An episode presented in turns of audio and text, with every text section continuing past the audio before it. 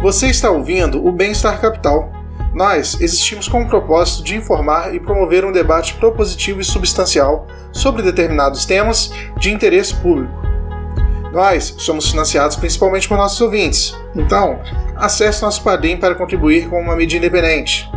Acesse também neoliberais.com e cadastre seu e-mail para receber notícias de nossa rede e também do nosso podcast e canal. Bom dia, boa tarde, boa noite para todos vocês que começam acompanhando a nossa live aqui no Bem-Estar Capital. Começa mais uma edição do nosso programa. Se você não conhece o Bem-Estar Capital, seja bem-vindo. Você pode acompanhar todas as nossas entrevistas e os nossos parceiros em todas as nossas plataformas digitais. Para quem quiser ver via YouTube, para quem quiser ouvir via podcast no Spotify. A gente volta depois da nossa vinheta.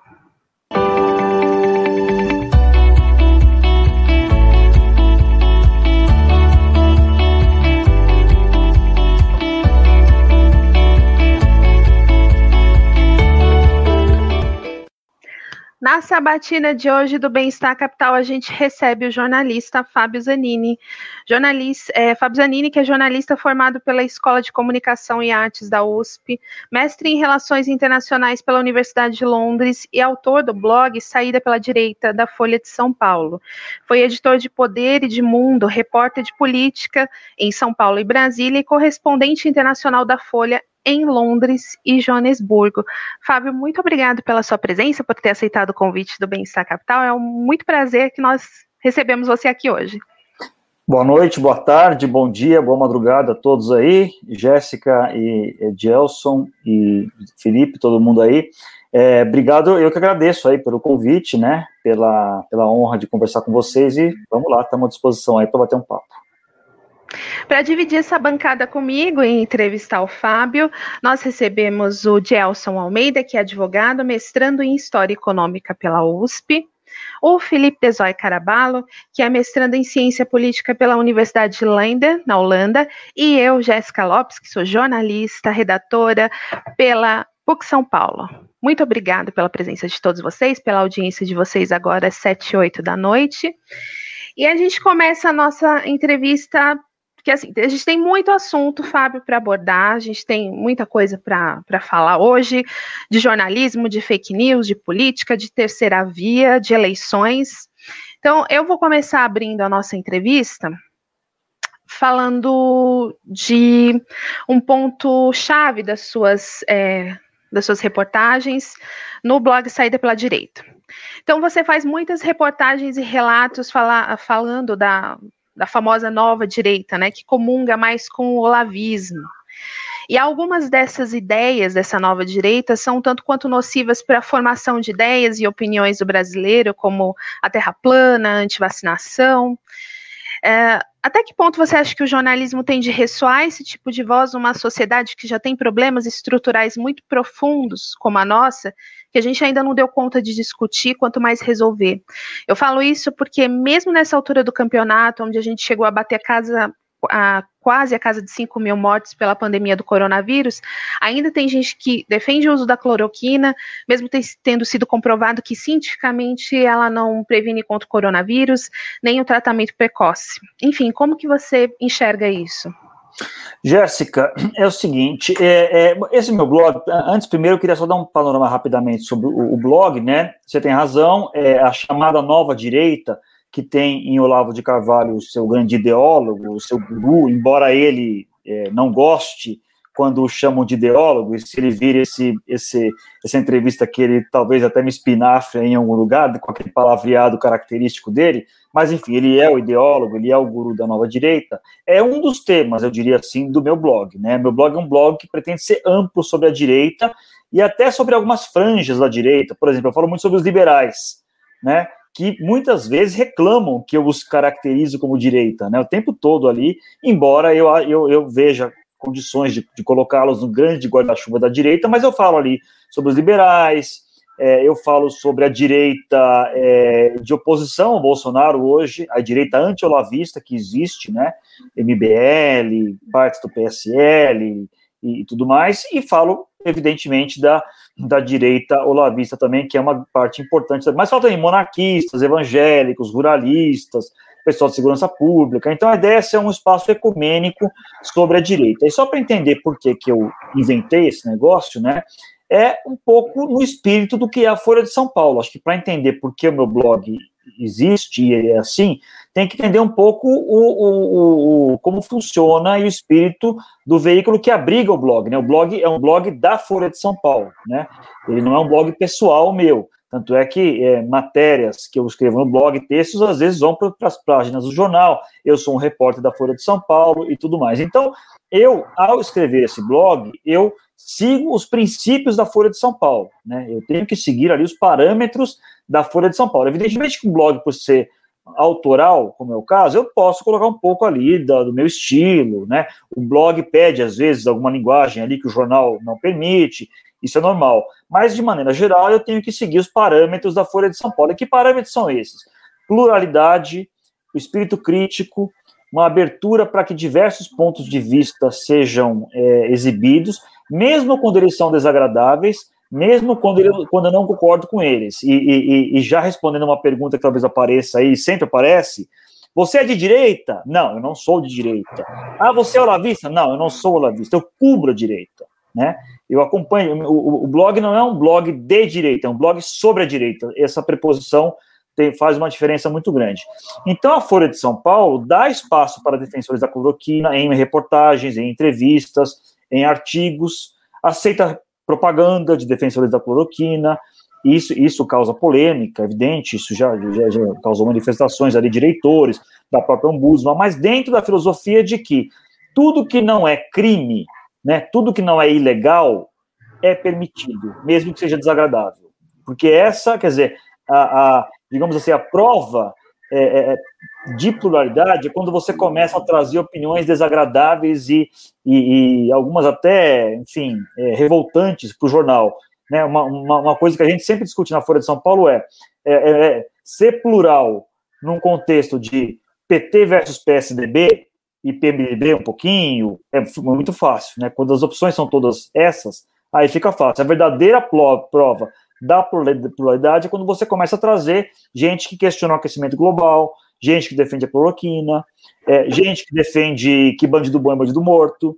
São todas posições que existem no debate público brasileiro, é, goste ou não disso. E, eu, e aí eu procuro fazer isso de maneira crítica, né, como a Folha de São Paulo faz, ali a ideia não é que seja, a ideia é, é um equilíbrio delicado que eu tenho que, que, que, seguir ali, porque o propósito do blog é dar voz para essas pessoas, então ali é um espaço para as pessoas se manifestarem, mas não pode ser também um espaço é, de, de, de propaganda ou de apenas deixar a pessoa falar, não, eu procuro ser crítico, questionar pontos, como a Folha de São Paulo faz geralmente em suas reportagens.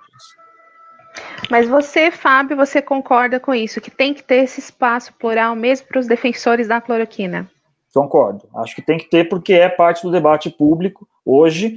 É, eu, evidentemente, não concordo com a, a propagação da cloroquina, minha opinião pessoal, é, é, eu não sou um defensor da cloroquina, realmente concordo que não há comprovação científica sobre isso, é, mas o fato é que a cloroquina está no debate político, é defendida por muita gente, muita gente importante, que a começar do presidente da República, passando por, por ministro e tudo mais, faz parte do, do, debate público. Eu acho que os argumentos de quem defende a cloroquina é, têm que ser expostos, porque defender a cloroquina não é um crime, é, é, embora possa provocar mortes, não, não questiono isso, mas não é um crime, não é ilegal você defender a cloroquina. E, e acho que a, a, atitude correta é você colocar essas posições questionando. Eu sempre que falo com alguém que defende a cloroquina, pode checar no, nos textos ali, eu sempre coloco que esse é um tratamento que não existe, não é recomendado, é, não tem comprovação científica e tudo mais. Eu sempre faço esse, aí eu acho que é um dever de jornalista fazer isso mas eu acho que as pessoas que defendem a cloroquina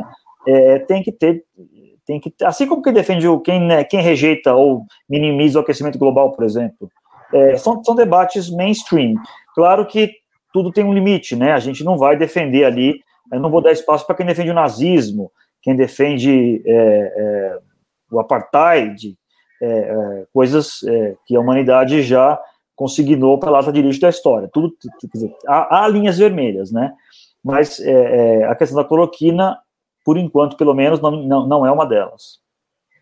Você acha que a cloroquina não fica nessa área cinzenta, mesmo tendo muitas pessoas morrendo de ou, ou sendo internadas com doenças do fígado, decorrentes disso, de ter tomado, feito tratamento precoce, muito ruim, de forma muito ruim?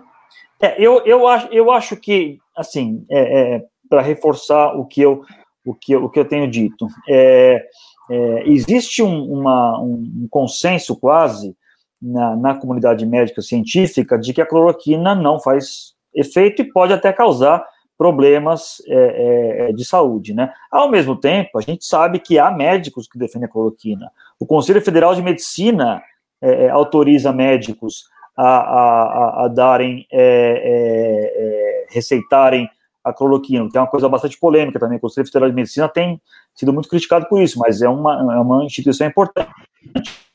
Tem, você tem hospitais que, que, que, que receitam, entre aspas, cloroquina, você tem é, você tem cientistas que defendem a cloroquina, eles existem, né? Então isso mostra que, que, que o debate, que o assunto está na, no debate público e acho que o, o, o, jornalismo ele não pode fechar os olhos. Eu sei que é uma opinião controversa, que muita gente discorda disso, mas é a opinião da Folha, por exemplo. A Folha de São Paulo recentemente é, é, houve um anúncio de página inteira, ou quase isso, de, de uma associação obscura defendendo a cloroquina. A associação foi lá, entrou em contato com o departamento comercial mandou o anúncio, pagou pelo anúncio, o anúncio não tem nada de ilegal, né? Pode ser controverso, não é ilegal. A Folha de São Paulo publicou. Houve uma gritaria muito grande e a Folha de São Paulo defendeu o ponto de vista que eu estou defendendo. É uma questão em que a liberdade de expressão, nesse caso, se impõe. Certo. Então vamos fazer a, a roda girar. Gelson. Oi, oi. Está me ouvindo bem? Sim, estou ouvindo. Não, beleza. Então, eu já queria é, voltar um pouquinho no tempo, antes do Bolsonaro ser o nosso maior problema, nosso maior ponto de discussão. Eu queria voltar um pouco para a eleição de 2014, para acho, acho, que foi o um momento onde a polarização começou de fato, né, com a eleição, com a reeleição da Dilma e tudo mais. Foi quando começou, pelo menos porque eu percebo que começou a primeira setorização dos veículos de mídia, com o jornalismo de nicho, com é, cada partido político, cada grupo ou sindicato desenvolvendo seus próprios veículos de mídia e seus próprios, próprios especialistas, suas pesquisas. Eu queria entender que, é, eu queria perguntar para o Zanini qual é a opinião dele sobre essa setorização, sobre essa esse jornalismo de nicho que se desenvolveu desde 2014 até aqui, porque o que a gente tem visto é, em 2014, isso era algo é, mais focado para veículos independentes, ou então mais voltados para a esquerda. Agora, de 2018 para cá, o presidente da República, essa nova direita, ela também passou a adotar jornalismo de nicho e grupos de mídia independentes e alternativos. Eu queria entender como ele vê essa questão.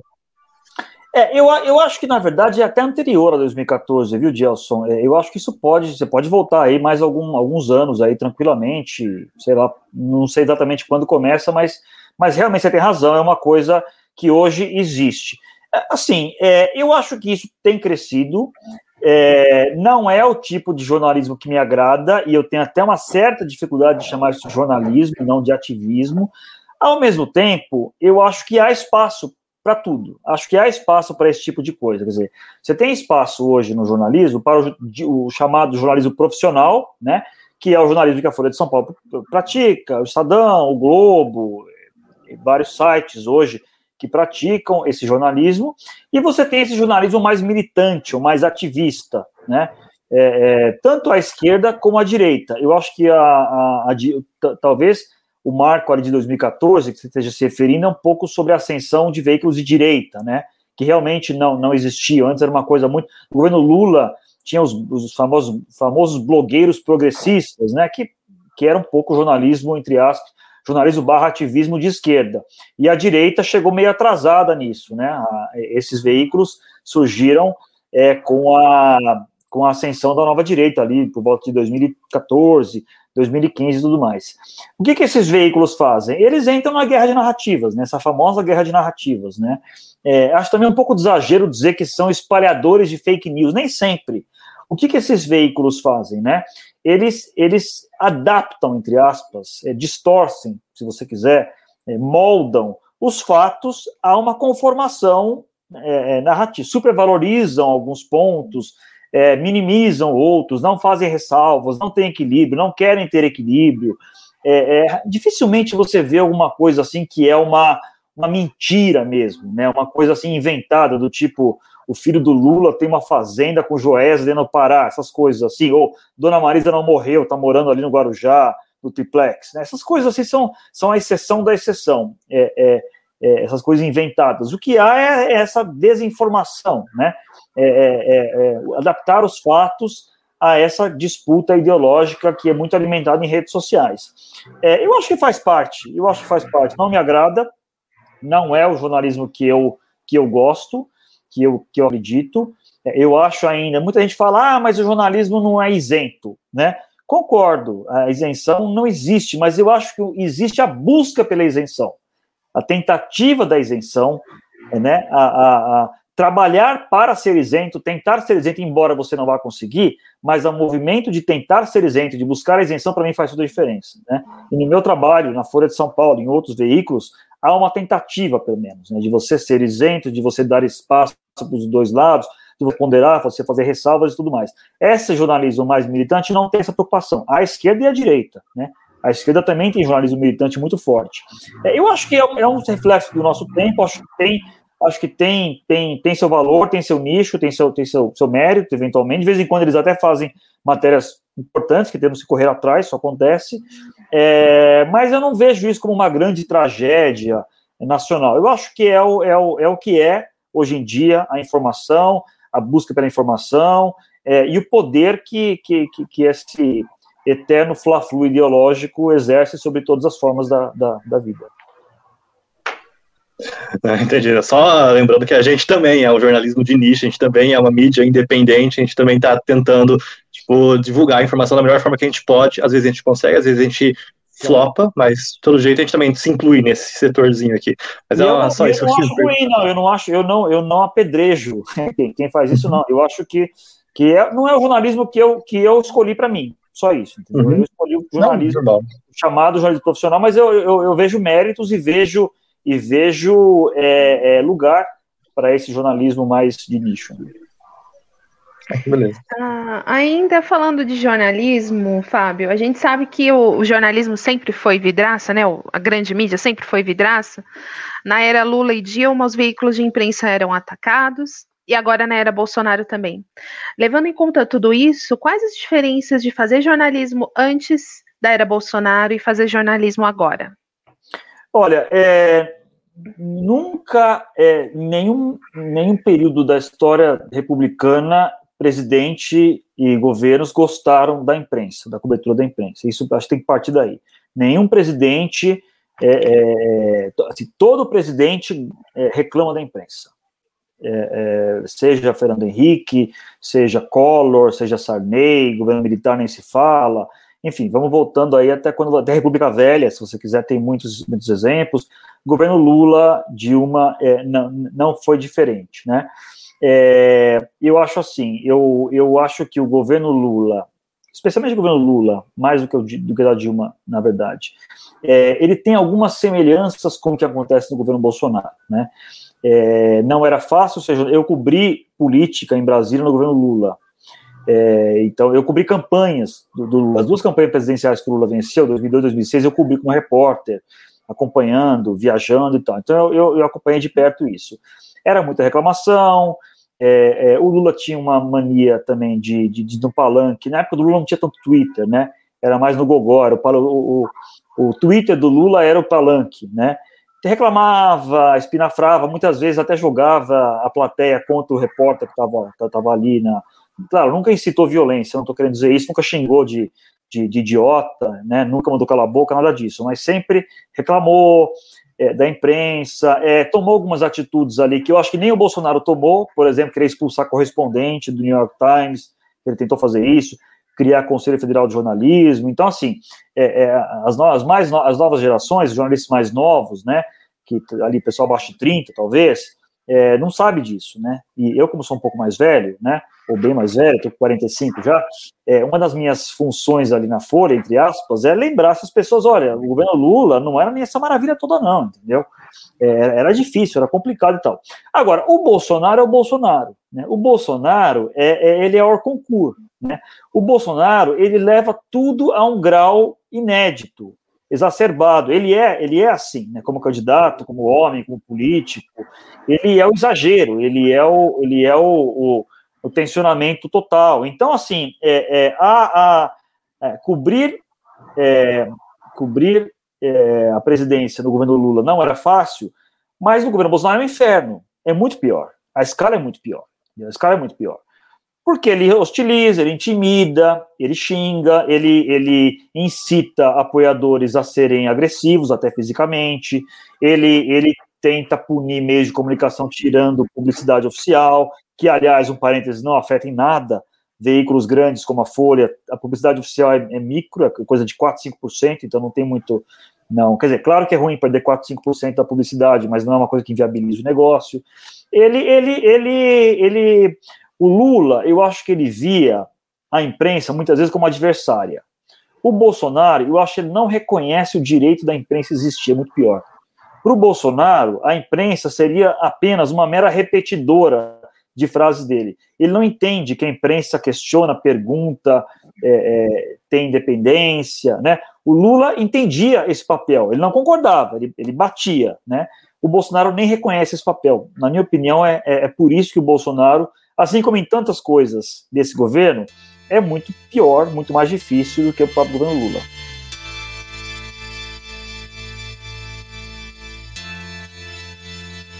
Fábio, uh, agora que a gente está se aproximando de mais um ano eleitoral e, e, com isso a gente acaba percebendo algumas, algumas figuras políticas pelo Brasil uh, acabam começando a se promover, promover ações para ativar a base de voto. Nisso a gente tem algumas ações mais crassas e radicais, como invadir hospitais, ONGs, como a gente teve no, agora há pouco com o caso do Kim Kataguiri, uh, do Mamãe Falei, entrando nos, nos hospitais. Considerando que a maioria dos atores políticos conta com a atuação da imprensa para divulgar tais atos, como você enxerga a responsabilidade dos veículos de mídia nisso? E como é que você separa informação política de marketing político? Olha, é boa pergunta, Felipe. Esse é um debate no jornal, é um debate intenso no jornal, né? Você, é, como você tratar essas ações aí, não sei que nome poderiam, é, a, a, esquerda chama de esculacho, se não me engano, né? Algum, enfim, não sei se é esquerda, é, é mas enfim, é, é, algum, algumas pessoas chamam isso de esculacho, né? Você constranger uma pessoa num restaurante, uma autoridade num restaurante, ou você ir para frente da, da casa de um ministro do Supremo e jogar tinta vermelha. É, a direita já fez isso, a esquerda fez também algumas vezes. Tem essas ações aí midiáticas de entrar em hospital, né, e tudo mais, e sempre percebam com a câmerazinha do celular na mão, né, porque é, é um efeito nocivo, na minha opinião, desse mundo hiperconectado que a gente é, vive. Quer dizer, ninguém invade, ninguém invade lugar nenhum, ninguém faz esculacho se não for para botar na rede social. Não faz sentido, né? A pessoa tá, a câmerazinha é, é, item obrigatório. Se a câmera, se acabar a bateria da, do celular, os caras vão embora, porque não tem por que ficar lá. Aquilo ali existe apenas para entrar em redes sociais. E a imprensa, ao noticiar isso, replica né? Acaba replicando, acaba fazendo esse serviço, né? Eu vou te falar que isso é um debate é, de anos na Folha, talvez aí de cinco anos, né? não é de anos porque é, uma, é um fenômeno relativamente recente. É, já houve discussões sobre não noticiar isso para não estimular, até porque em algumas situações você pode até colocar em risco a própria segurança física da, da pessoa, né? É, eu acho que não tem fórmula é, única para isso. Cada, cada caso é um caso. De maneira geral, para não fugir da, da, da pergunta, eu, de maneira geral, eu tendo a achar que deve-se ao máximo publicar essas coisas, porque é notícia. Entendeu? Um sindicato X, um grupo Y, indo para frente da casa do ministro para xingar, né, para bater boca, e depois aparece a polícia, o cara vai preso, é notícia. Né? Eu acho que isso é notícia. Ah, mas vai incentivar o cara a fazer de novo. Mas, enfim, você aí é um problema da polícia de tentar dissuadir isso, e aí as autoridades têm que coibir, alguma acho que a, a, a imprensa é, a imprensa cabe o papel de noticiar esse tipo de coisa, eu acho que acaba sendo notícia, eu sei que isso pode ter um efeito colateral, de, de, de estimular, mas enfim, eu acho que, eu acho que seria muito pior é, a imprensa abrir mão de ser imprensa, porque você não noticiar uma notícia, né, isso é uma notícia, você está abrindo mão do, de, de, de, que é como um cozinheiro que não cozinha, como um garçom que não atende, enfim, você você está abrindo mão da sua, da sua função. Evidentemente, cada caso é um caso. Se há situações ali claramente é, de, de, de, de, ameaça muito séria, de constrangimento, é, ou de coisas muito, muito agressivas, muito asquerosas, aí eu acho que há exceções que podem ser tomadas. Mas é, eu acho que é um, é um dilema, é um dilema que a imprensa, que a imprensa vive, é, de noticiar isso, é, e, e, e, a gente percebe que é uma estratégia cada vez mais usada, cada vez, cada vez mais comum, é, e de todo mundo, né? Você tem desde os olavistas até a CUT, até o MBL fazendo isso, é, é essas ações midiáticas, né? São, são, são muito presentes na nossa vida e, enfim, é sinal dos tempos, né? É a, é a câmerazinha ali na mão que, que leva tudo isso, né? Ah, só uma questão. E a, e a questão de captura também? Porque você percebe pela agenda do presidente Bolsonaro que ele tem um papel tipo, exatamente protagonista nessa agenda de captura de discurso de imprensa. Porque toda é, essa de Brasília, de aparecer, jantar, de atender manifestante, atender simpatizante amanhã no Planalto, isso é uma agenda muito antiga de captura de discurso. Na época que não existia Twitter, uh, os presidentes ou os porta-vozes, iam lá na frente do plenário, eles atendiam na forma mais populista possível seus simpatizantes e já davam, ditavam qual seria o assunto das reportagens ao longo do dia para fazer cortina de fumaça e evitar a discussão de temas mais sensíveis, que são tipo projetos legislativos ou agendas e reuniões que vão acontecer ao longo do dia.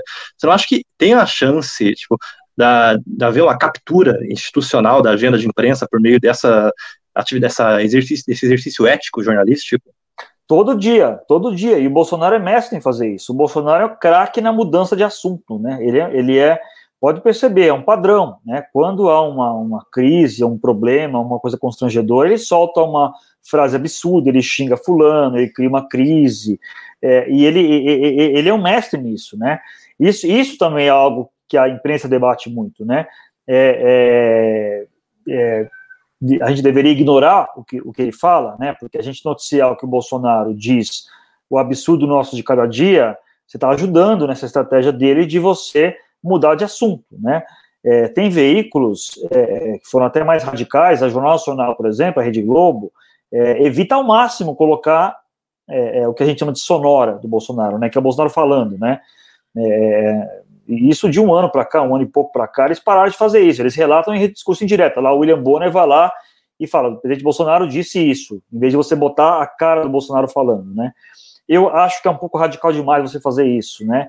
De novo, eu, eu aí um pouco tem relação com a minha resposta para a pergunta anterior. Eu sou um pouco, ah, desculpa, eu sou um pouco um, um, não sei se vou dizer um radical, mas um entusiasta, vai da, da, da transparência, né, da, da, da do pluralismo.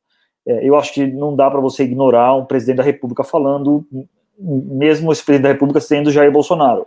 O presidente da República, o que ele fala, torna-se a agenda política, a agenda econômica, e tudo mais. Então, é, é, o Bolsonaro, de novo, o Bolsonaro está obrigando a imprensa a rediscutir critérios, né?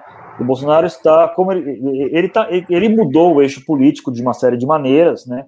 Como vocês, como estamos todos percebendo, e ele também está, está obrigando a imprensa a repensar conceitos, né? A gente nunca, te, nunca imaginou que, que, que é, não noticiar o que um presidente da República fala poderia ser um, um assunto de, de, pauta, de debate, né? Se a gente não governa Fernando Henrique, no governo Lula, é, se alguém é, sugerisse, olha, não vamos noticiar o que o presidente falou, seria demitido na hora. Que absurdo. Não faz nenhum sentido isso, né? E, dicas de passagem, o mesmo aconteceu nos Estados Unidos com o Trump, né? Também a imprensa americana viveu esse dilema, né? Os absurdos que o Trump dizia, é, como tratá-los é, é, noticiá-los ou não, né? É, é, tem essa questão que você colocou aí do ser famoso cercadinho do Alvorada, né? Porque o Bolsonaro é, ele não dá entrevistas para a imprensa é, para imprensa profissional, ele só fala para os apoiadores dele ou fala para veículos aí que o bajulam, né? Enfim, emissoras de TV que o bajulam, sites que o bajulam e tudo mais. Mas ele para entrevistas em que ele vai ouvir perguntas desconfortáveis ele não dá ele se manifesta ali por, com esses apoiadores, o cercadinho, que transmite, tem sempre um fulano ali que transmite isso numa live, e tudo mais, e a imprensa ia lá, porque era o único momento em que você conseguia ver o Bolsonaro falando. Deixou de ir porque começou a haver uma questão de segurança física, porque aqueles apoiadores ali começaram a ser agressivos fisicamente com a imprensa, então a imprensa achou melhor não ir, foi esse o motivo. Mas, mas continua noticiando, quer dizer, porque o Bolsonaro vai lá, fala qualquer abobrinha, é, algum gaiato bota ali no, YouTube, transmite, e aí o jornal, o, o repórter, alguém na redação, transforma aquilo numa matéria. Isso acontece o tempo todo. Quer dizer, não deixamos de noticiar, deixamos apenas de ir fisicamente. É, eu acho que o Bolsonaro ele conta com isso, ele conta com isso, é, e eu acho que essas, é, de novo, é, essa discussão sobre não noticiar é, o que diz o presidente da República, mesmo sendo Bolsonaro, é, seria abrir mão de fazer jornalismo, seria abrir mão de, de, de, de fazer o seu, seu, a sua profissão, exercer a sua profissão. É, uma, é uma situação imperfeita, ruim, mas honestamente eu não vejo outra, não vejo alternativa, não vejo solução para isso. Agora, você Fábio, citou o. Opa, Jéssica, fala. Eu, fazer, eu, eu, queria fazer uma pergunta bem rápida. Fala. Uh, Fábio, você acha que ficou mais violento ou mais perigoso ser jornalista durante o período Bolsonaro agora? Olha, é, violento, violento verbalmente, certamente, né? De ouvir absurdos, xingamentos, é, é, ofensas em redes sociais, isso aí nenhuma dúvida, acho que sim. É, violência física, é, houve alguns episódios pontuais, também houve no governo PT algumas situações ali, é, em cobertura de 2013, dos protestos, houve também, né? Mas ainda bem que eles são pontuais, pelo menos com relação à grande mídia, né? Eu não estou falando assim. A grande violência que se comete contra jornalistas no Brasil são contra veículos pequenos no interior do país, né? Assassinato de radialista no interior de um estado X, assassinato de um blogueiro, mas aí acho que até mais por questões locais ali, porque realmente é muito mais perigoso e esses jornalistas em cidades pequenas no interior, esses são os verdadeiros, verdadeiros heróis, na minha opinião, esses estão realmente correndo risco de vida, muito mais do que nós de veículos grandes com projeção, né?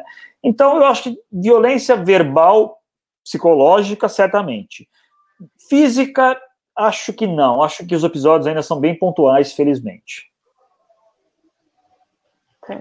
O, Fábio, você estava falando sobre as aspas no, no, Jornal Nacional, que o William Bonner deixou de falar, né, ressoar a voz do, do presidente para poder reproduzir as aspas. Você acha que tem um efeito esperado, não reproduzir a voz, mas as aspas no. Você acha que o editorial do Jornal Nacional ele consegue atingir aquilo que ele quer?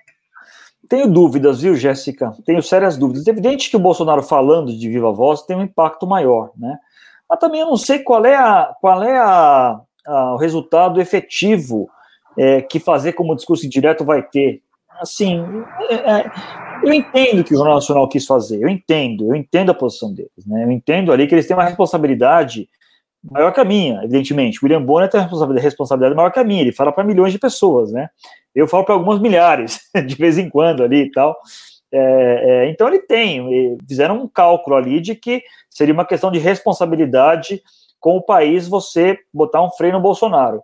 Mas eu realmente me pergunto se vale a pena, se o custo-benefício vale a pena, porque você está deixando de fazer o seu trabalho, né? Você está deixando de, de, de, mostrar a fala do presidente, é, é, que eu acho que pode, pode ser louvável, tudo bem, mas o ganho talvez não seja, não sei se é tão grande assim, mas eu talvez faça sentido, talvez eles tenham pesquisas lá na Globo, no JN, no Jornal Nacional, que mostrem que, que faz sentido, né, que faz assim, engajamento, aí eu não tenho esses dados ali, talvez eles tenham dados sobre isso, é, mas a princípio eu não vejo muito que isso, como isso vale a pena numa questão de custo-benefício. Certo, vamos fazer a roda girar, Gelson. Uh, oi, oi. Então, eu queria voltar à discussão é, para essa questão de liberdade de imprensa e para a atividade do exercício da editoração, né, de jornais, de a responsabilidade, a responsabilidade ética dos editoriais, porque a gente vê isso muito presente na Folha, a gente vê é, o editorial da Folha ser às vezes muito, muito conflitante com a posição dos próprios articulistas, dos próprios é, demais é, é, contratados. Então, eu queria entender como é, acontece a assertividade técnica, ou então essa linha vermelha que você desenhou aqui. Alguns temas são linhas vermelhas. E como você como um jornal grande com a Folha, ela é, é, executa o controle técnico ou o critério técnico para a informação que vai estar presente no artigo. que em alguns casos a gente vê alguns erros de é, questão de caráter bem técnico mesmo, bem detalhado, algumas questões nem são óbvias, mas às vezes elas caem e são objetos de retratação. Eu queria perguntar é, essa ótica. É, erros acontecem em todo lugar na Folha o tempo todo, né? Erros não apenas em colunas, em artigos, em reportagens, né? Erro de tudo, informação ali. Tanto é que existe uma seção chamada Erramos que às vezes você olha ali na página 3, ela tá gigantesca, né? São vários erros empilhados ali. Isso acontece em todos os jornais do mundo, né? A diferença da Folha, agora fazendo uma certa propaganda para o jornal que eu trabalho, é que a Folha reconhece, né? A Folha, a Folha reconhece isso é, frequentemente como método, como procedimento. Os outros jornais e veículos não reconhecem ou reconhecem pontualmente, só se for um erro muito grave. A Folha reconhece até erro de grafia, assim, alguns erros, erros, erros, ridículos são, são reconhecidos, enfim, é uma questão de princípio mesmo. Então, é, é evidentemente que, que é, nas colunas, né, você tem erros, você tem jornalistas muito experientes na Folha que erram, erra data, erra informação e tem que corrigir, não tem, não tem, não tem nenhuma restrição contra isso, não tem nenhum privilégio contra isso, todo mundo corrige. É, com relação aos editoriais e colunas, aí também, acho uma coisa também que é um pouco característica da imprensa, da grande imprensa, né?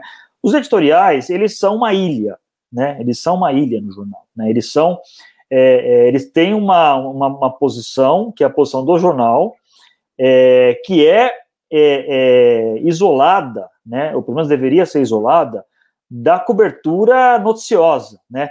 Tem jornais, por exemplo, é, que você tem o diretor de redação, né, que é o cara que manda em todo mundo, e você tem o editor dos editoriais, que é o único que não responde para o diretor de redação. Ele é tão autônomo que ele não que, que, que, o, que o diretor do jornal não é chefe dele. Ele, ele tem um outro, ele fala direto com o acionista, para você ter uma, uma separação ali mesmo, ele é radical, né? Ele é radicalizada. Você não. Dizer, o cara manda em todo mundo, menos o cara que serve editorial. O cara que serve editorial para ele ter uma, uma autonomia para fazer isso. É, os colunistas é a mesma coisa. Colunistas de opinião na Folha de São Paulo, Reinaldo Azevedo, Joel, é, João Pereira Coutinho, Mário Sérgio Conte, enfim, tem dezenas ali. Eles têm total liberdade para escrever o que eles quiserem, inclusive criticar a própria Folha. Isso acontece. Pega o caso Jânio de, de Freitas, por exemplo, que é o, talvez o decano dos colunistas, vira e mexe e dá pau na própria Folha. O Demétrio Magnoli já deu pau na própria Folha, e não tem problema nenhum. Isso não é impedido. Tem o, o, o único impedimento é, é, que existe para a coluna é um pouco tem, tem, um pouco a ver com aquilo que eu falei sobre publicidade ou sobre matérias, né? A única coisa que não pode é defender, fazer apologia a um crime, né? Defender, cometer, cometer um crime, seria calúnia ou difamação, ou incitar um crime. Vou dar um exemplo. Teve uma coluna, deu muita polêmica o ano passado, do Hélio Schwartzman. O Hélio Schwartzman, colunista da página 2 do jornal, um dos mais lidos do, do jornal, fez uma coluna em que ele torcia pela morte do Bolsonaro. Quando o Bolsonaro pegou Covid, o Hélio escreveu, você deve ter visto, né? É, torço pela morte do Bolsonaro, algo, algo do tipo. Isso aí causou uma saraivada de, de, de reclamações, de críticas, processos tudo mais, mas o jornal permitiu isso. Isso é permitido. Por quê? Porque torcer pela morte de alguém não é crime. O que, que teria sido crime? Se ele incitasse a morte do Bolsonaro. Se ele escrevesse assim, alguém tem que ir lá fazer o que o Adélio não fez. Alguém tem que ir lá enfiar uma faca e torcer, porque o Adélio faltou ele torcer, né? É, é, isso não pode. Isso não pode, né? Torço para alguém, para que alguém dê um tiro na cabeça, isso não pode. Isso você está incitando um crime. Mas torcer pela morte, embora seja muito forte, muito polêmico, e eu particularmente acho execrável essa posição do Hélio, é, é mas isso é permitido. Para você ver é, é eu estou dando esse exemplo para você ver como é radical a defesa da, da liberdade dos colunistas no jornal. Né? É, é, os editoriais é a mesma coisa. E isso é, não, não interfere, ou não deveria interferir, na, na cobertura dos repórteres. Né? Então, se o jornal defende em editorial a privatização da Petrobras, é, é, você não tem nenhum problema, um repórter que vai entrevistar alguém que seja contra. Né? Então, no mesmo dia que sai um editorial defendendo a privatização de alguma coisa, pode sair uma entrevista com alguém que seja contra e que ache isso um absurdo e papapá. Isso, isso vale para todos os assuntos. as pessoas às vezes não entendem isso, né? Os leitores não entendem isso, né? Eles acham que é uma contaminação, né? Então o jornal tem duas, o que a gente chama de dois muros de Berlim, duas separações igreja e Estado, né? O editorial, a, a, a parte jornalística não interfere na parte comercial e vice-versa, né? Então, né, é, é, é, você vê, vira e mexe, reportagens negativas contra empresas que são grandes anunciantes do jornal, isso não tem nenhum problema. É, e, e, e, o segundo muro que existe é esse, da opinião do jornal e dos colunistas com o noticiário que é feito pelos repórteres, jornalistas.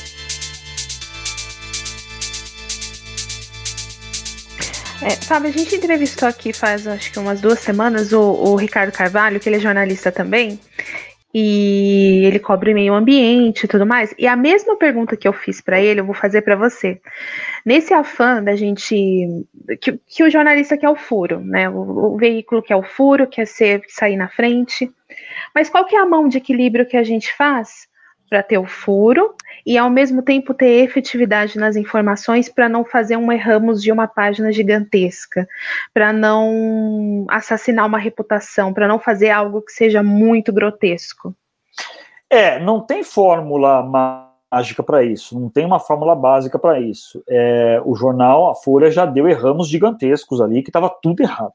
A única coisa que estava certa era o nome do repórter, e olhe lá, né? É, isso aconteceu, tem até, é, é geralmente quando tem aniversários, a Folha publicam-se antologias de, de grandes ramos, né, e tudo mais, alguns ridículos, mas enfim, isso, isso acontece. É, e quando você está mexendo com uma reputação, é, é, mais complicado ainda, né? Uma coisa é você dar um erramos dizendo que o príncipe Charles não é filho da rainha Elizabeth, sei lá o quê. Isso aí, o príncipe Charles nunca vai ler isso, né? Outra coisa é quando você está numa informação errada, que você faz uma acusação contra uma pessoa, você está potencialmente destruindo a reputação de uma pessoa, né? É, o que, que você pode fazer para evita, evitar isso? É impossível. Isso sempre vai acontecer, infelizmente. Isso é da natureza do jornalismo cometer esses erros e essas injustiças. É, isso, isso, isso não vai acabar. O que você pode fazer é tomar medidas para minimizar, para tornar isso casos excepcionais né? O que, que você tem que fazer? Assim, é o básico, né? Checar a informação com mais de uma fonte, é, é, ter muito cuidado na hora de escrever, duvidar. Uma coisa que eu faço é cada repórter tem seu método, método, né? Mas o que eu faço quando eu faço uma matéria assim, eu leio a matéria e eu, e eu mesmo me transformo no advogado do diabo, né? Eu começo mesmo a espancar meu próprio texto, né? Mas você tem um, um, editor que lê, que vai espancar também. Espancar é um jargão que a gente, jargão que a gente usa, né? Que acho que nem é, tão, nem é politicamente correto hoje em dia esse, esse jargão, mas enfim, procurar problemas no texto, né? Tentar ver furos e tudo mais. E eu acho que uma coisa fundamental é outro lado, né? Outro lado. É, é não publicar nada sem outro lado. Quer dizer, você procurar a pessoa que é acusada, pedir as informações, pedir a defesa dela é, e, e, levar a sério, levar a sério as informações e não ter medo de derrubar a matéria, né, de não fazer a matéria, de desistir da matéria quando o outro lado é sólido. É, é, é preciso muita coragem e, e, e, é um momento difícil da, da, da vida de um repórter quando você, depois de ficar dias com a reportagem, empolgadíssimo, você avisou o jornal, o jornal está preparando ali um grande destaque e tal, chega o outro lado, e geralmente é a última coisa que chega, porque você apura, porque assim, é, é realmente é isso que tem que fazer, você apura tudo, você bota tudo no papel, e aí você pede as informações sobre tudo de uma vez, né, idealmente. Então o outro lado sempre é a última coisa que chega, né, e aí chega o outro lado, e o outro lado ou derruba a matéria, ou porque ele tem uma boa justificativa, ou ele apresenta questões, e aí você tem que avisar o editor: olha, segura a matéria aí, arruma outra coisa. Não é uma coisa fácil fazer isso, mas eu, quando era editor, eu falava isso para os meus repórteres, que vinham deprimidos, envergonhados, derrubar matérias comigo. Dizer: olha, você está se sentindo péssimo, eu entendo, mas você se sentiria 30 vezes pior, 40 vezes pior, talvez você fosse demitido se você publicasse uma matéria com erro. Então, fique feliz que o outro lado te deixou com essas questões. Agradeça, agradeça que o outro lado te, te, colocou essas minhocas na cabeça. Porque se o outro lado colocou essas minhocas na sua cabeça, é porque a matéria não está sólida. E você ia publicar uma bobagem. E você ia é, ficar marcada por isso. Isso acontece. Né? Então, assim, é, é, é eu acho que é isso. É você é, é, sempre ir atrás. Ah, e, e uma coisa que uma coisa que, que, o, que eu também sempre digo é o outro lado te tranquiliza. Quando chega o outro lado e você vê os argumentos ali, e você vê que os argumentos são não não não desfazem a sua apuração, não não não invalidam a sua apuração, você fica mais tranquilo. Porque, bom, então é isso, o cara está meio que confirmando a minha, não está desmentindo a matéria, né? Então, então é, eu acho que é isso, é, é, é, é solidez na apuração, é calma, é procurar o outro lado, é ser criterioso e é reconhecer os erros como eles acontecerem e eles vão acontecer e você tem que saber e tocar em frente. Mas sempre sendo honesto, transparente. Uma coisa importante também, relação com fonte. É, é, eu acho que deveria haver uma cláusula, né, proibindo o repórter de ser amigo da fonte, né, ser amigo, assim, ter uma relação pessoal. Você pode ter uma boa relação, é diferente. Eu tenho uma boa relação com muita gente, na direita, me dou bem, ah, converso, pergunto à família, entendeu? Mas eu não vou ser padrinho de casamento de fulano, eu não vou na festinha do filho, eu não vou no jogo de futebol, é, é, não dá, isso não pode, isso pode, você pode ter uma boa relação com a fonte, mas a fonte sempre tem que saber que você é um jornalista e não um amigo. Isso ajuda também, porque às vezes o amigo te bota numas enrascadas ali, entendeu? Certo. Felipe, você tem algumas perguntas já do, do, do pessoal que está assistindo? Tenho. Uh, Fábio, então. A pergunta que temos aqui do André de Azevedo é o seguinte: até que ponto o aquecimento global está sendo utilizado em geopolítica para justificar a intervenção estrangeira nos países, como, por exemplo, do que disse o ex-ministro das Relações Exteriores britânico? É, eu não, não, não vi essa declaração aí. Mas... Essa. É, não, mas, mas tudo bem, mas, mas dá para responder. Não, não, não conheço essa, essa declaração, mas é, eu acho assim, é, o aquecimento global é, ele é um, evidentemente, ele é um fato científico, né?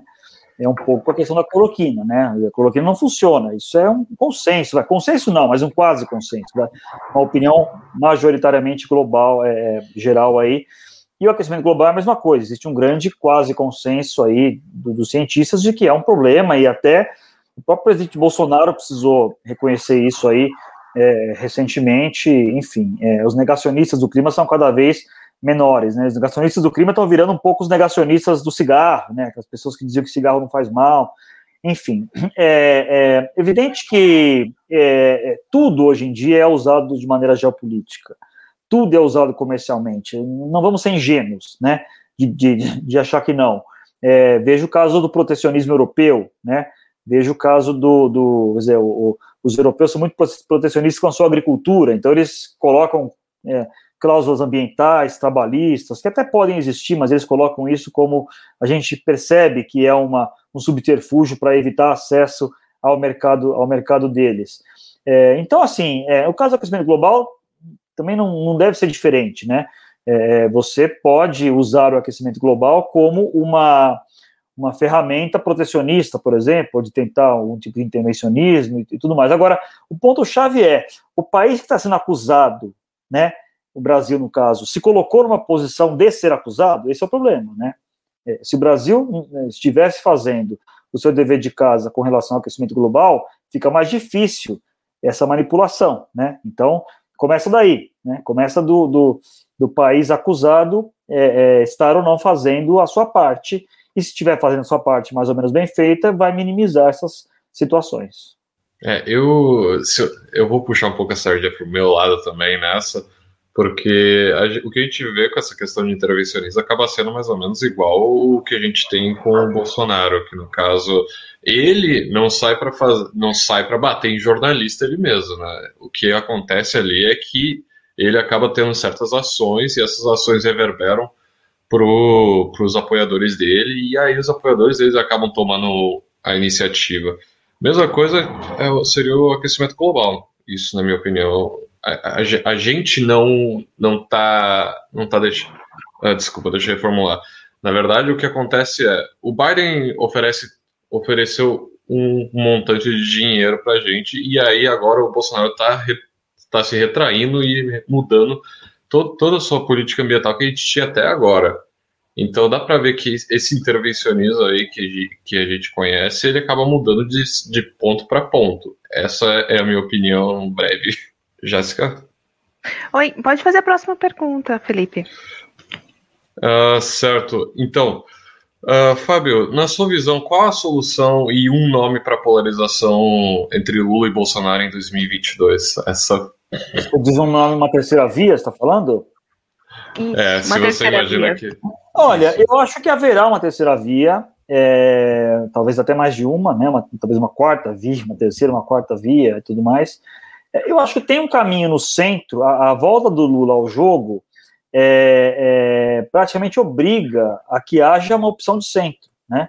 E reposiciona tabu, o, o, tabuleiro. Acho que um dos movimentos mais interessantes que estão acontecendo nesse momento é o reposicionamento do Ciro Gomes. Né? O, Ciro, o Ciro Gomes é, é, enfim, o Ciro é um pouco aquela biruta de aeroporto, ele já foi um pouco de tudo, né? Ele começou na, na, na arena, depois ele foi tucano, depois ele foi para um partido que era descendente do, do partidão, que era o PPS, aí foi socialista, agora está no PDT, enfim, estava com um discurso muito esquerdo e agora está se reposicionando um pouco mais ao centro, né? Então, para o Ciro até não é tão difícil fazer isso, porque ele realmente muda o tempo todo, né? As pessoas não, não estranham todo, tanto, né? Mas o fato é que você tem o Dória, que é um nome forte, é, é embora é, é, não esteja conseguindo capitalizar a questão da vacina como ele gostaria e começa até a enfrentar um certa, uma, certa, um certo, uma certa concorrência interna no PSDB. Luciano Huck, que é um nome, é, é um apresentador de TV, precisa ver o que ele quer da vida, né? Se ele quer ser Faustão ou se ele quer ser presidente, né? É, tem o Mandetta, você tem várias. Nós estamos num período ali, esse momento do ciclo eleitoral nós estamos a um ano e meio da eleição. Esse é o momento do barata voa, né, de você jogar os nomes. Né? Então, todo dia só surge um nome novo. Todo dia surge um nome, um nome novo colocado. Então, esse é o momento mesmo, entendeu? É, é, mas esses nomes vão se consolidar aí daqui a um ano, mais ou menos, começo do ano que vem. Esses nomes vão estar. Tá, vai haver uma peneira. É, há um caminho, eu acho, no centro. Né? Há um caminho no centro, porque é, é, Bolsonaro e Lula falam para nichos muito específicos, é, eles têm uma, uma militância, uma base de apoiadores muito sólida, mas também tem uma rejeição muito grande. Né? Você percebe também até um movimento do Lula de tentar ir um pouco para o centro. Né? O Lula está tentando caminhar um pouco mais para a centro-esquerda, reeditar o que ele já fez ali em 2002, quando ele ganhou a eleição, né? um Lula mais moderado. Na época falava assim, Lula light, né?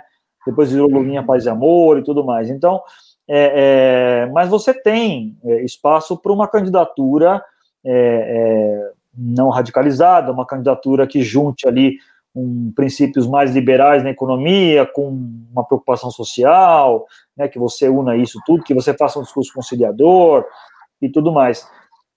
A questão é que é, construir um, um, um, o discurso de centro ele tem que ser construído também. As pessoas às vezes acham que o centro é apenas não ser os extremos, né?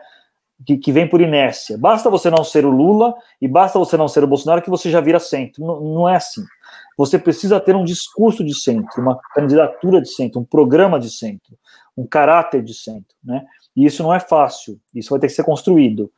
É, então eu não acho que o centro vai ter vida fácil. Eu acho que ainda nesse momento a possibilidade maior é, de novo, uma polarização Lula-Bolsonaro no segundo turno. Mas nós estamos longe ainda da eleição, muita coisa vai acontecer, e eu acho que tem um caminho de centro aí. Hoje eu vejo como nomes mais fortes o Dória na centro-direita e o Ciro na centro-esquerda. Né? São os dois nomes ali que eu, que eu, que eu entendo.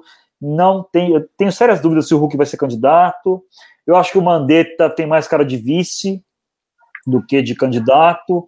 O Amoedo é um partido pequeno, acho que até vai ser candidato ali para defender as ideias dele, mas é pequeno, né? Ele é partido um partido pequeno. E acho que o Moro está fora, tá fora do baralho, nem sei se é de centro, né? Mas enfim, tá, tá fora do baralho. É, e acho que é isso, acho que é o, é o essa possibilidade do centro aí, ela existe, mas ela tem que ser construída.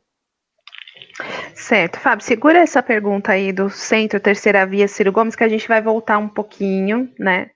É, em outubro de 2020, você participou do Roda Viva, que entrevistou o publicitário João Santana, que elegeu Lula, Dilma, entre outros presidentes é, mundo afora. É, você perguntou a ele se não faltou humildade em ter uma certa autocrítica por uma frase dita por ele numa reportagem à revista Época em 2013, né? Para quem quiser saber, a frase é a seguinte: A Dilma vai ganhar no primeiro turno em 2014 porque ocorrerá uma antropofagia de anões. Eles vão se comer lá embaixo e ela, sobranceira, vai planar no Olimpo. Essa frase ficou bem famosa na época. E aí você continua e pergunta para o João Santana se não faltou um pouco de humildade, né, que cooperou para a derrocada dele em relação da condenação na Lava Jato até então que havia naquela época. A minha pergunta para você é a seguinte: levando em consideração esse contexto do PT em 2014, que é verdade, e do bolsonarismo em 2018, você acha que agora não falta um pouco de humildade e autocrítica em muitos apoiadores que ainda existe do bolsonarismo para admitir os erros e saber que a, a gestão do presidente falhou? Acho que sim. Acho, na verdade, que isso já aconteceu de, com algumas, com uma, uma, certa parcela dos apoiadores do Bolsonaro. É, se você, eu, eu, eu, diria que talvez ali é difícil quantificar isso, mas pelo menos um terço das pessoas que apoiaram o Bolsonaro em 2018 já desembarcaram do bolsonarismo, né? Criticam o Bolsonaro. Aí vai de, vai de Sérgio Moro a MBL, Alexandre Frota. Estou falando do, do, das pessoas, as autoridades, né, as personalidades, né? Não estou falando do cidadão comum que tem muito também, né? Tem essa autocrítica existe. É, uma parte dela foi foi feita. É, mas você tem uma coisa que é a, a, aquela parcela fiel, totalmente fiel, que segue, é, que, que, pejorativamente chama-se de gado, né? É, é, nas redes sociais, que é o cara que vai com o Bolsonaro até a, qualquer lugar, né? Se o Bolsonaro se joga da ponte, ele se joga junto. Essas pessoas são militantes, é, é tem uma característica até de, de seita, né? De religião. E diga-se de passagem, do outro lado também, né? Do lado esquerdista também. Você tem ali. É, percebam que começa também, agora, agora que teve essa anulação das condenações do Lula, a suspeição do Moro, começa o PT a querer colar uma versão de que nunca houve corrupção no governo do PT, né? Aproveitar isso para não, não teve corrupção na Petrobras, não teve nada disso. É, e tem, vai ter gente que acredita nisso. Os fanáticos petistas, esquerdistas vão acreditar nisso. É, é, muita gente, na minha opinião, mais sensata, vai entender que isso, isso, isso não é verdade, né? Mas o fato é que esses líderes carismáticos, como são Bolsonaro e como e Lula, né, líderes populistas, né, líderes que falam direto para o povo, né, é, é, cada um a seu modo, né, não quero muito comparar ali, tem diferenças importantes entre Bolsonaro e Lula, a começar pelo respeito às instituições, democracia e tudo mais. Mas o fato é que eles têm uma linguagem parecida em, em vários momentos. É, esses líderes carismáticos têm um séquito de seguidores, assim como teve Getúlio Vargas, assim como teve Brizola, Luiz Carlos Prestes, Paulo Maluf, né? É, todo mundo que, que ganhou o sufixo ismo, né? É, quando você tem um ismo, é porque você é, é, é desse tipo, né? Ninguém fala em alquimismo, né? Nunca viu alquimismo, é, ou sei lá. Mas você tem o lulismo, o bolsonarismo, o malufismo, o getulismo, o bisolismo, tudo aí e por aí vai. É, então eu, eu, diria que a, a autocrítica eu acho que já foi feita, viu? Eu acho que o Bolsonaro não esfarela mais. Talvez um pouquinho mais ali da pandemia, Acho que a pandemia também arrancou um pedaço dos apoiadores dele, né? É, muita gente ficou muito irritada. Agora, há uma questão também, que é uma questão que é imponderável, que é quanto desse povo volta para ele no segundo turno. E um pouco, e um, e, e, porque no segundo turno você rejeita, você não apoia, né? Então esse pessoal que descolou do Bolsonaro não vota nele no primeiro turno. Mas no segundo turno contra o Lula, talvez um pedaço vote. É possível, porque rejeita mais o Lula do que o Bolsonaro. Aí uma, é uma competição de rejeição, quem você rejeita menos, não é quem você apoia mais, né? Um pedaço pode votar para Bolsonaro, eu acho que, inclusive, eu acho que ele conta com isso, né? E é a chance dele ganhar a eleição. A chance do Bolsonaro ser reeleito é chegar ao segundo turno com a sua base sólida, 25, 30, e aí conquistar mais os 20, 20 e poucos aí para dar 50 de ex-bolsonaristas arrependidos.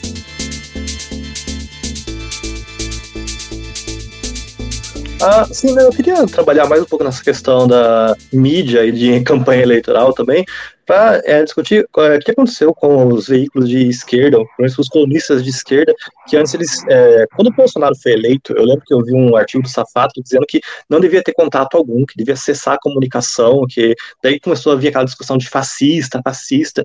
Ele publicou isso na Folha e no El País, se eu não me engano. Depois teve o Gregório também, que publicou umas coisas é, de cessar a comunicação e de fascismo na Folha. Depois ele começou a atacar o Túlio Gadelha, lá, o namorado da Fátima Bernardes, por sentar com o Maia. Teve toda uma discussão. E agora, tipo, um ano e meio depois, eles estão numa pegada um pouco mais neutra, né? Tipo, o Gregório tá fazendo live com a Esther Solano, dizendo que temos que conversar com o outro lado. O Safato, ele, ele, parou de falar. A Glaze Hoffman parou de falar também, né? Disseram que a Glaze tirou, tipo, 5% do Haddad, só que ela foi o melhor cabo eleitoral que o Bolsonaro poderia ter na campanha de 2018. Então, a gente viu que tá tendo uma desarmação, né? Desarmou um pouquinho a postura radical desses agentes, desses colunistas. Eu queria entender em que momento você acha que isso aconteceu e quais os principais fatores que culminaram nesse desarmamento. Eu concordo, eu percebo isso também. Eu acho que isso é um reflexo do, da radicalização do governo Bolsonaro. Né? Quando você tem, é, é, quando o Bolsonaro é eleito é, e ele começa o governo, tem muito dessas vozes, né? De é, é, não vamos conversar com um fascista e, e, e tudo mais. Mas é, é, naquele momento havia uma expectativa de que o Bolsonaro poderia ser esse presidente. Outra coisa é quando a realidade bate a porta. Outra coisa é quando começa a morrer gente, né? Por causa da pandemia, por exemplo. Né? Tá morrendo gente, então isso torna o ambiente muito mais carregado, muito mais tenso e tudo mais.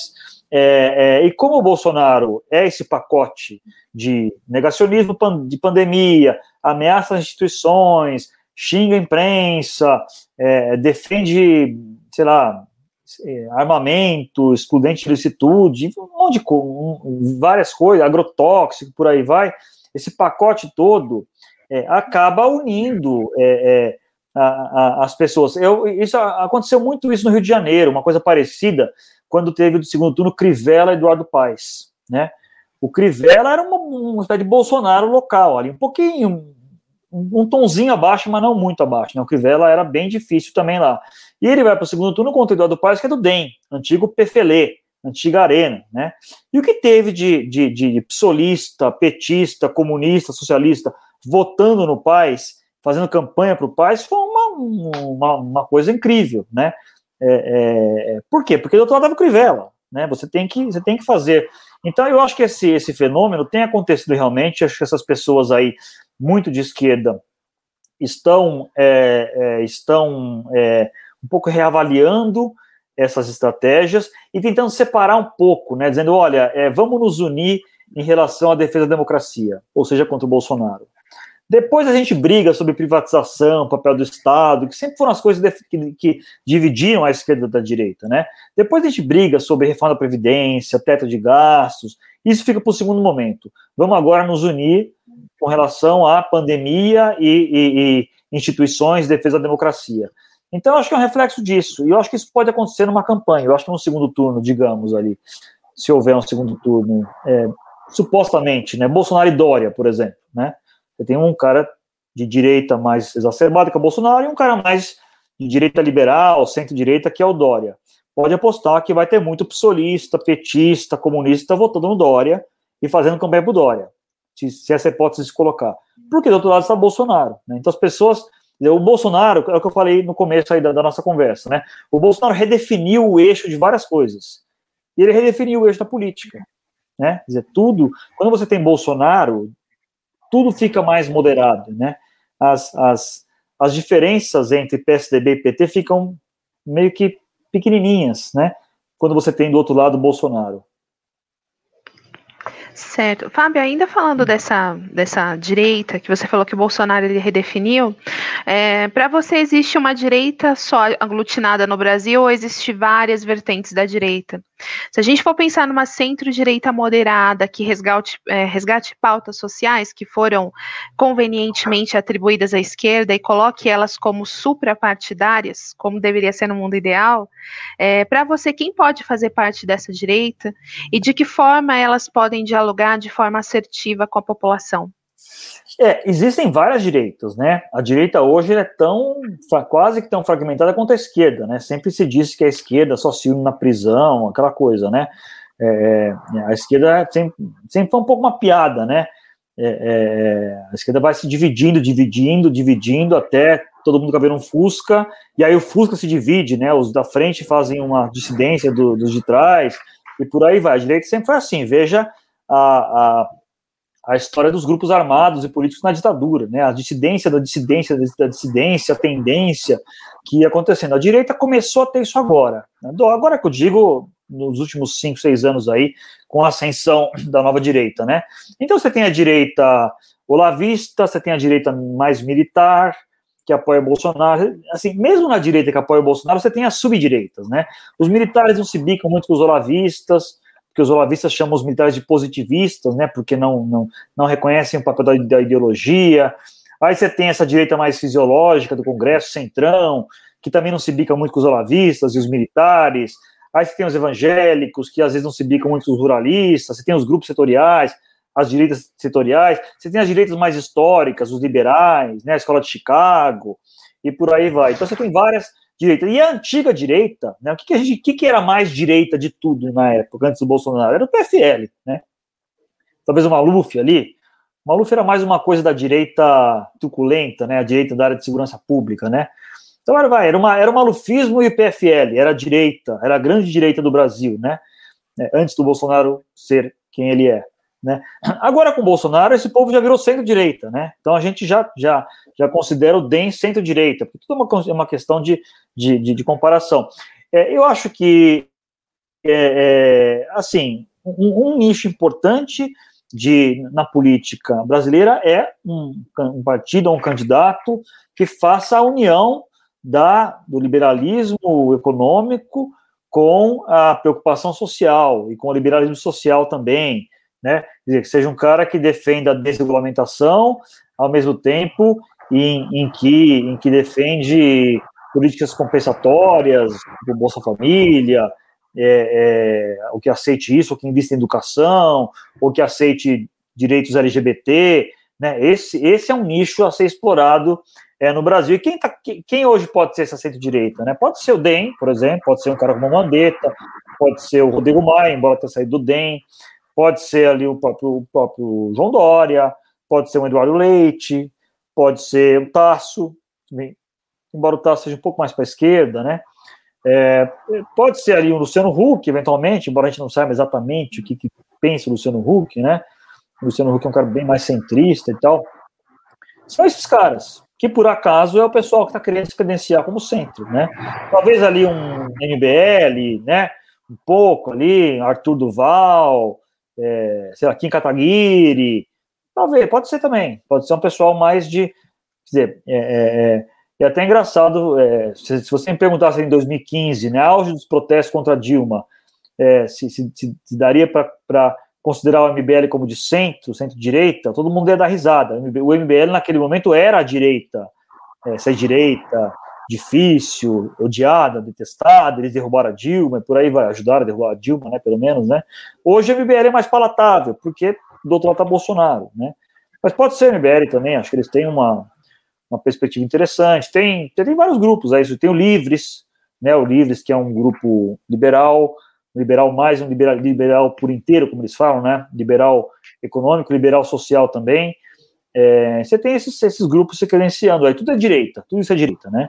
Tudo isso é defende Estado menor, tudo isso é antipetista, né, que é uma coisa que define muita direita hoje, o antipetismo, né? Tudo isso defende, todo esse povo defende privatização. É, é, esse é um pouco que une. Né? A parte econômica é o que mais une esse pessoal, né? E aí diferenças em outras áreas, então. Uh, Fábio, então, uh, eu, já que a gente está falando sobre o espectro da direita, eu só queria fazer então a minha próxima pergunta, que na, na, nas tuas últimas reportagens no, no teu blog Saída pela Direita, você trouxe um pouco do curioso mundo da ala ideológica do governo, que você até mencionou agora há pouco, como o príncipe de Orleans e Bragança, príncipe de Orleans e Bragança, o Abraham Weintraub, que foi o ministro da Educação, com o irmão dele, o Leandro Ruschel, e, e alguns outros. Uh, as alas mais radicais são coisas. Uh, alas mais radicais são coisas comuns dentro do espectro político. Existem em todo lugar. O que não esperava seria que eles tivessem tanta representatividade dentro do governo Bolsonaro. E como, como o ministro Ernesto Araújo, que a gente teve até agora há pouco, o Vélez e o Weintraub, Weintraub que já foram mencionados, e outras diversas figuras dentro do executivo legislativo. Mas enfim, Uh, você acha que é saudável para a direita em si que exista uma certa.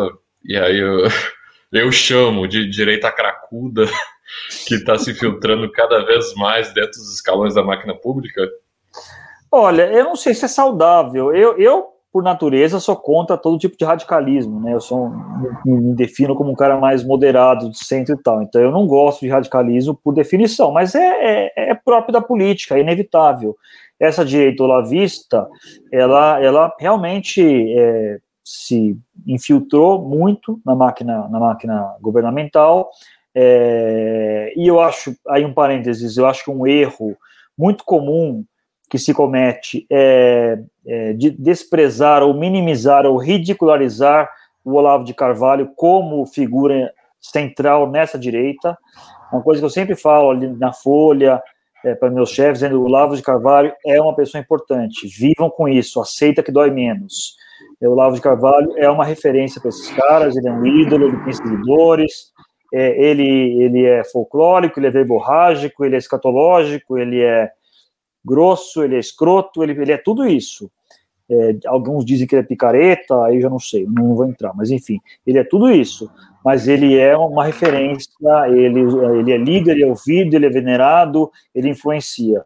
É, e ele, ele se tornou uma pessoa influente e tem esses, é, é, essas pessoas na máquina do, do Estado, ele tem seguidores no judiciário, ele tem é, fãs no Congresso, ele tem muitos apoiadores em redes sociais, Alan dos Santos, que é um dos principais, Leandro Ruschel, Bernardo Custer, é, Silvio Grimaldo, Abraham Weintraub, é, Ernesto Araújo, Damares, tudo é tudo à vista. Tem, tem, tem cineastas, tem professores universitários, tem cientistas, ele é uma referência mesmo.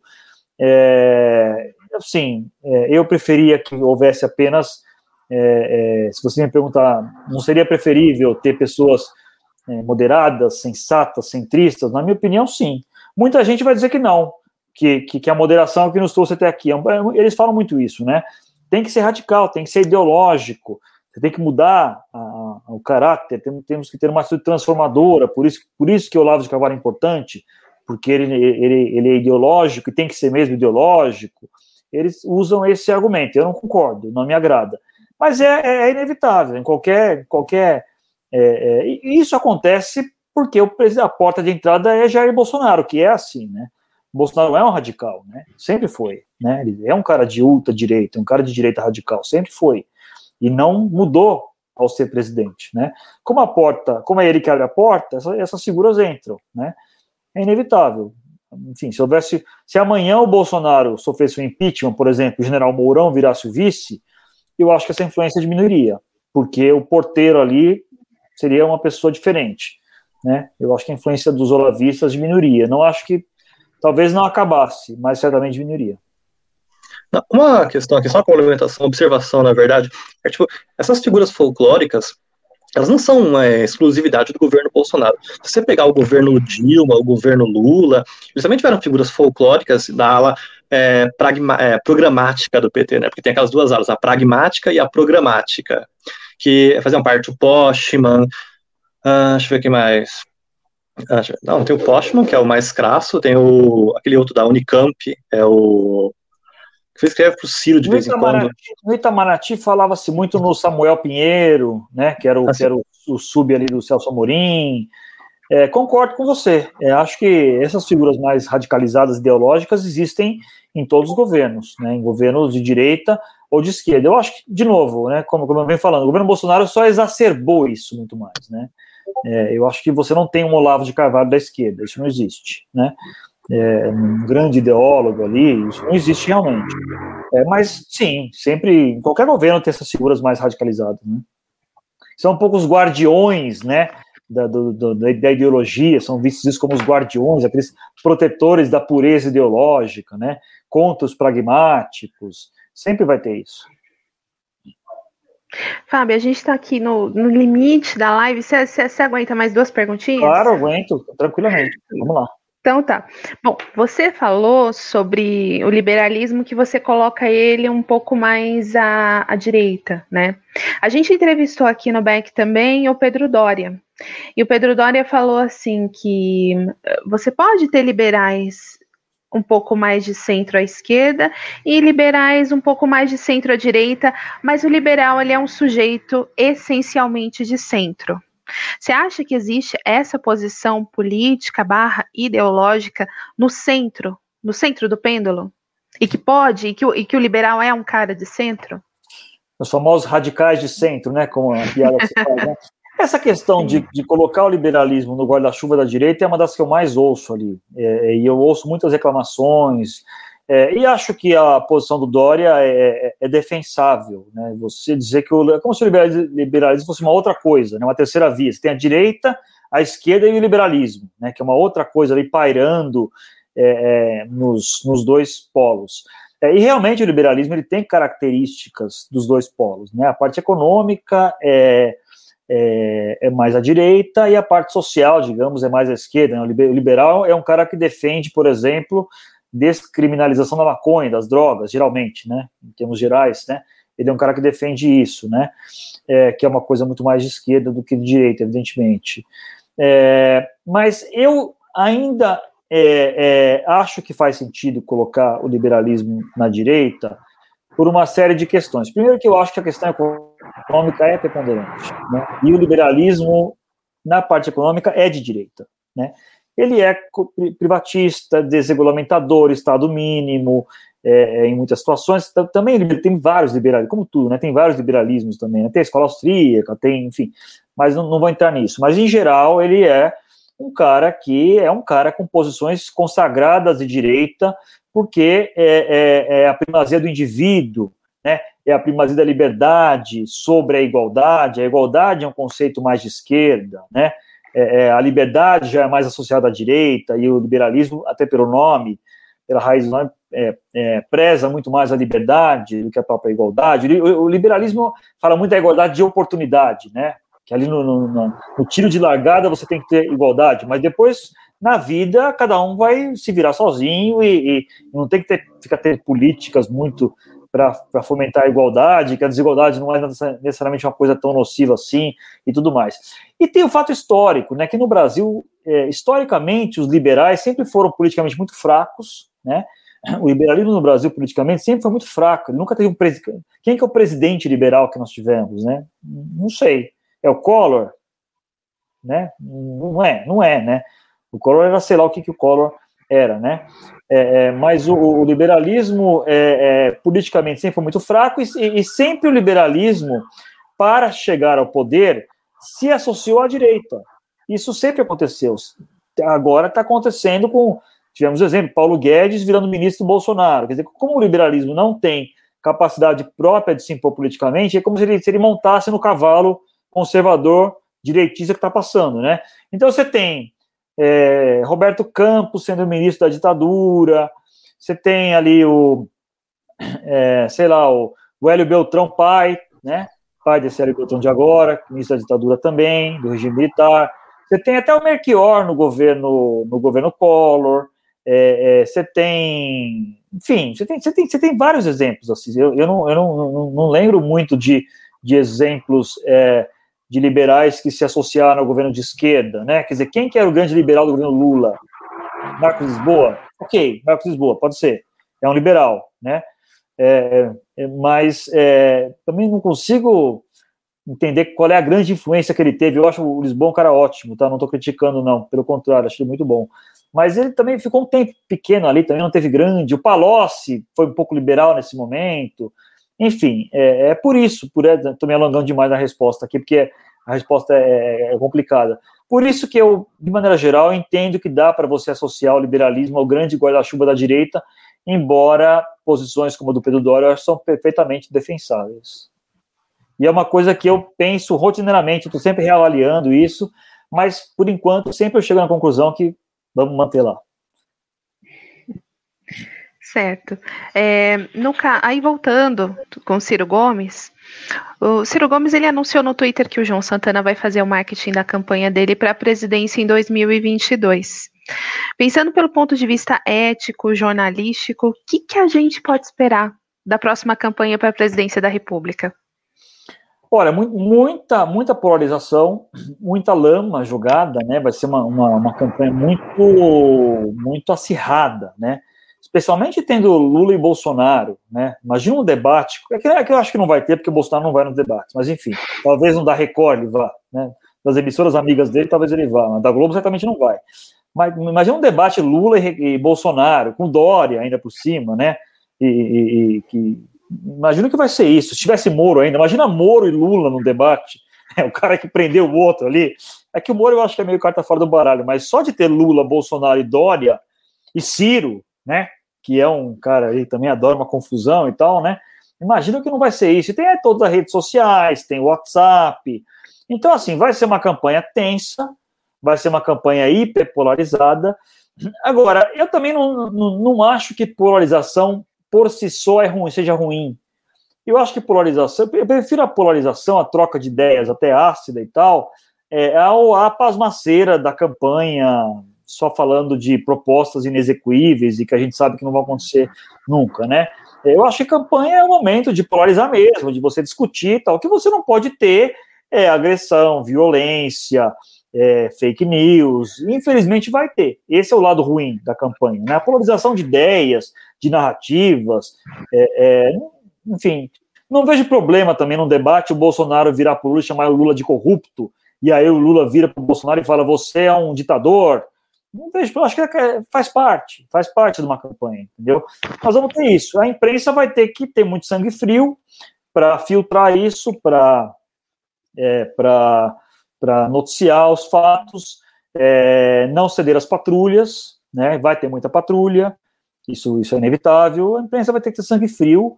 Agora, a gente tem experiência nisso também, falando da Folha ali, né? A Folha está acostumada muito a apanhar de todos os lados a, a, sobreviver em polêmicas e tal. É, não vou dizer, não que vai ser fácil, mas acho que a chance da gente sobreviver existe. Ah, tem, tem uma pergunta bem longa e do moço aqui, o senhor Adelmar, que eu, sinceramente, eu fiquei com uma certa dificuldade de entender. Mas vamos, vamos, vamos lá, só para dizer que a gente não, não botou ali, né? Uh, Fábio, abre aspas, o jornalismo, o ativismo, as fakes, moldar, aumentar, adaptar a notícia de acordo com os interesses do viés defendido pelo veículo ou blog, Fazer uma versão para fatos e alegações sem comprovação, fecha aspas, é normal para você? E aí ele vem com mais outra pergunta, mas eu, eu acho que a gente faz essa primeiro, né? que o resto fica difícil. Não, eu acho que é um pouco o que eu falei ali. É, eu acho que é, é, é, do jogo. Eu acho que esse jornalismo ativista, né, é, é não é o que me agrada. Mas ele está aí, ele existe. Ele é um produto dos nossos tempos, né? É, eu adoraria que só houvesse folhas de São Paulo por aí, né? Que todos os perfis de Twitter fossem pequenas folhas de São Paulo. É, nossa, ficaria felicíssimo. Isso não vai acontecer nunca, isso é uma utopia, né? As pessoas é, é, é fazem o seu ativismo, o seu jornalismo, o seu jornalismo ativista do jeito que elas, que elas preferem. E eu acho que é da democracia isso, né? É da democracia. Ele, liberdade de expressão, as pessoas têm o direito de fazer isso, evidentemente, sem incorrer em calúnia, incitar crime e tudo mais. Eu acho que é, é parte do nosso debate, vejo isso como normal. A pergunta é, é normal isso? É normal, acho que é normal. Me agrada? Não, não me agrada, mas é normal. E a segunda parte da pergunta dele, então, seria: para você, a relação entre fake imagino que fake news, desigualdade social, violência, mortes que poderiam ser evitadas, segurança pública, crendices, miserabilidade, ciclo vicioso de ignorância e demais tragédias correlatas, seja algo nobre do veículo que você trabalha? Aí ele fala Folha de São Paulo alguma coisa ali, né? Mas cortou, né? Uh, ah, sim, é uma outra pergunta já, mas aí eu acho que três não, perguntas assim, já é assim, sacanagem. Assim, é, eu não sei o que ele quer dizer com algo nobre. É, é, não sei se ele está querendo dizer que a gente goste é, é, de fake news, né? Não, a gente gosta de notícia, né? A gente gosta, a gente acha nobre noticiar notícias, né? Com perdão da redundância, é, de maneira equilibrada, tentando perseguir o equilíbrio, como eu falei, né? O equilíbrio, a isenção, é, é, nunca serão perfeitos. Eu não sou é, hipócrita de dizer isso, mas acho que a tentativa, a perseguição disso como objetivo, como objetivo é o que é o que diferencia o jornalismo que eu acredito dos outros. Então, é, é, coisas que eu acho que é nobre publicar coisas que não me agradam, mas que sejam notícia. Isso acontece. Eu tento um pouco me despir dos meus valores pessoais e, e, e encarnar uma espécie de pessoa jurídica, vai, digamos assim, quando eu sou jornalista. Eu, eu, eu entrevisto toda semana pessoas que eu execo, pessoas que eu, que eu, com quem eu converso ali que eu tenho total desprezo, mas são pessoas que têm algo a dizer, que têm, que ocupam cargos, eventualmente, é, e que tem, tem a sua, o seu papel e tem a sua, o seu espaço no noticiário. Aqui, a, a, continuação da pergunta dele é: a Folha de São Paulo, mesmo sabendo dos desdobramentos trágicos das fake news, né, nesse país extremamente desigual, prefere alegar liberdade de imprensa? Eu sinto gosto de sangue na pergunta dele, Fábio. Imagina, ah, eu imagino que tá, você está sentindo.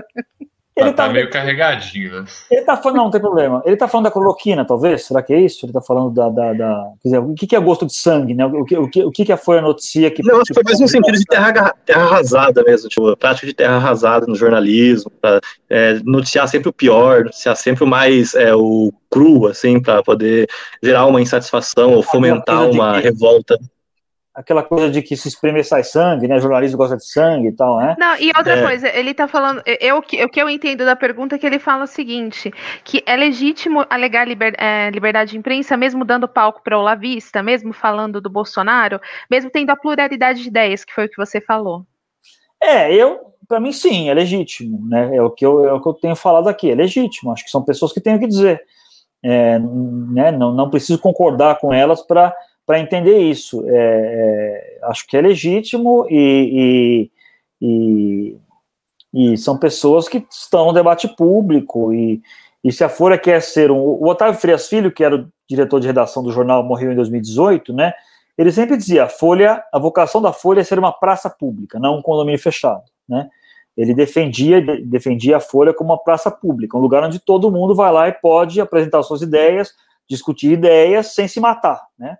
É, é, é, diferente de um condomínio fechado. O que é um condomínio fechado? É um veículo, ou site, ou blog que só aceita determinado tipo de, de, de posição. A Folha não quer ser isso. E quando você faz, e, e, de novo, né, ser praça pública, quando você tem opções como PT e PSDB, é, é fácil, né? O verdadeiro teste de ser praça pública é quando começa a aparecer na praça ali, para andar de skate, um Ricardo Salles, né, o o Ernesto Araújo chega com a bola para jogar bola com o Alves de Carvalho, aí é que a coisa complica, né? Mas esse é o verdadeiro teste né, da praça, né? Muito ah, obrigado, gente... então, Adelmar. a gente nem falou o nome dele, né? Mas obrigado, obrigado Adelmar. Fábio, a gente já está chegando para o final da live. Tem alguma coisa que você queria falar mais de, de algum assunto que você achou que a ponta ficou solta? Pode Não, falar. Acho que é isso, acho que falamos de bastante coisa. É, gostei das perguntas, achei, achei boas as perguntas. É, é só isso, eu, eu, eu, assim, voltando um pouco porque eu falei no meu blog, né? Eu, eu procuro seguir, é, é, procuro seguir as diretrizes da Folha. Não é fácil cobrir a direita de maneira jornalística. Eu não pretendo dizer aqui que eu sempre acerto. É, eu tento dar um tratamento jornalístico à, à, direita sem cair em paixões, embora às vezes eu não escape disso. É, nem sempre sou bem compreendido, mas eu sabia que era isso, essa sarna que eu procurei essa sarna para me coçar, é, e acho que e, e, e entendo as perguntas, as dúvidas e tal, mas é, é isso, apenas reforçar que é uma tentativa de fazer, de dar, de, de, de levar a sério essa missão do pluralismo que o meu jornal defende. Respeitando quem acha que não é o caso, enfim, isso aí tudo bem. Né? Certinho. Fábio, a gente chega ao fim agora da nossa live. O Bem-Estar Capital hoje recebeu o jornalista Fábio Zanini. A gente agradece a audiência de vocês até essa hora e essa live de fôlego. Acompanhem todas as nossas redes sociais, todas as nossas, as nossas plataformas digitais, arroba Bem-Estar Capital. Até mais, um abraço. Você está ouvindo o Bem-Estar Capital. Nós existimos com o propósito de informar e promover um debate propositivo e substancial sobre determinados temas de interesse público. Nós somos financiados principalmente por nossos ouvintes, então acesse nosso Padrim para contribuir com uma mídia independente. Acesse também neoliberais.com e cadastre seu e-mail para receber notícias de nossa rede e também do nosso podcast e canal.